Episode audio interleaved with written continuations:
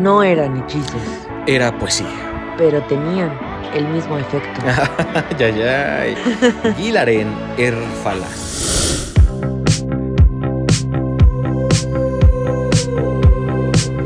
Hola, ¡Olichi! ¿qué tal amigos? ¡Hemos vuelto!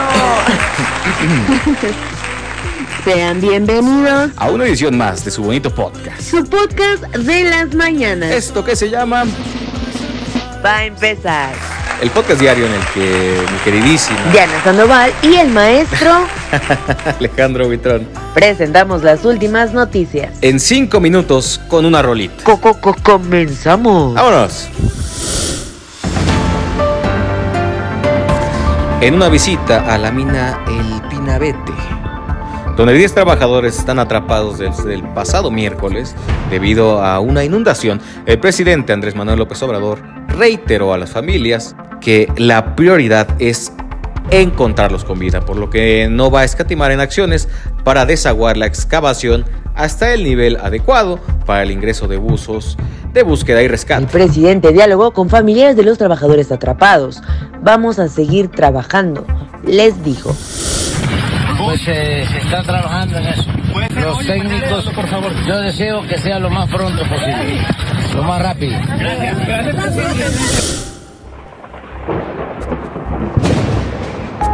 Ante la escasez de las lluvias y la complicada situación hídrica en León, alrededor de 60 colonias de la zona norte se les limitó la distribución de agua a 12 horas al día.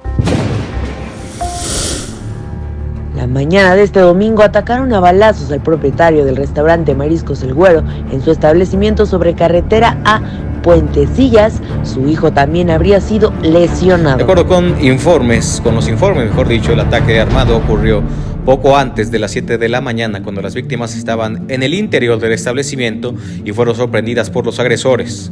Los reportan graves. ¿Cómo se transmite el COVID? Así. Achú. Por la reducción observada de contagios de COVID-19 y la disminución de solicitudes de incapacidad temporal para el trabajo. El Instituto Mexicano del Seguro Social, el IMSS, anunció que a partir de este lunes 8 de agosto se concluye el permiso COVID en su versión 4.0. herramienta que fue habilitada a inicios de julio para brindar un servicio digital alternativo no presencial a la población trabajadora asegurada vigente.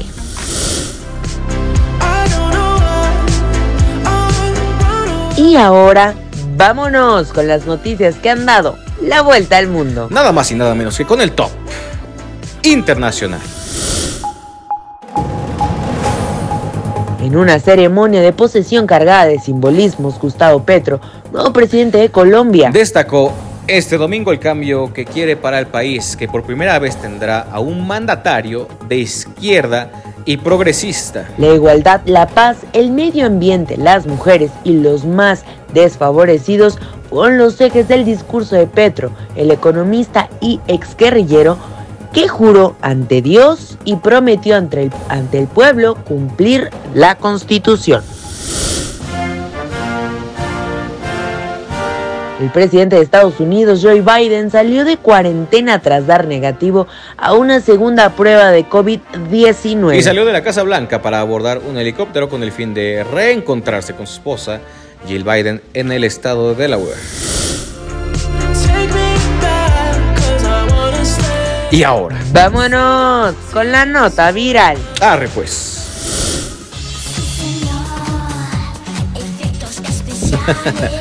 La famosa. Ah, mira, esta es la nota viral. Ya me estaba yo yendo a otro lado.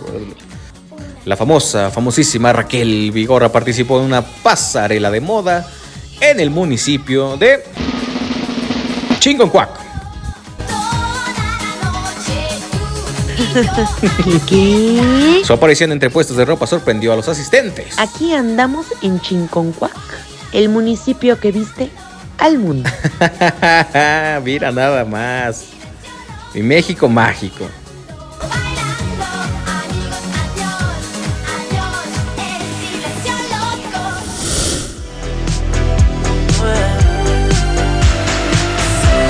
Y antes de irnos, les dejamos esta rolita. Despecha de Rosalía. Ah, caray. Disfrútela mucho. Ahorita volvemos. Ya venimos.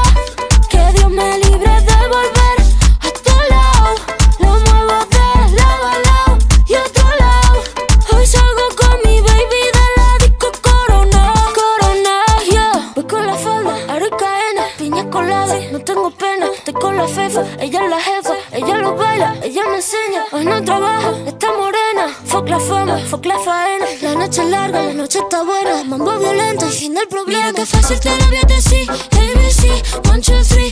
Mira que fácil te lo voy a decir, que estamos tu mami ya no está para ti. Mira que fácil te lo voy a decir.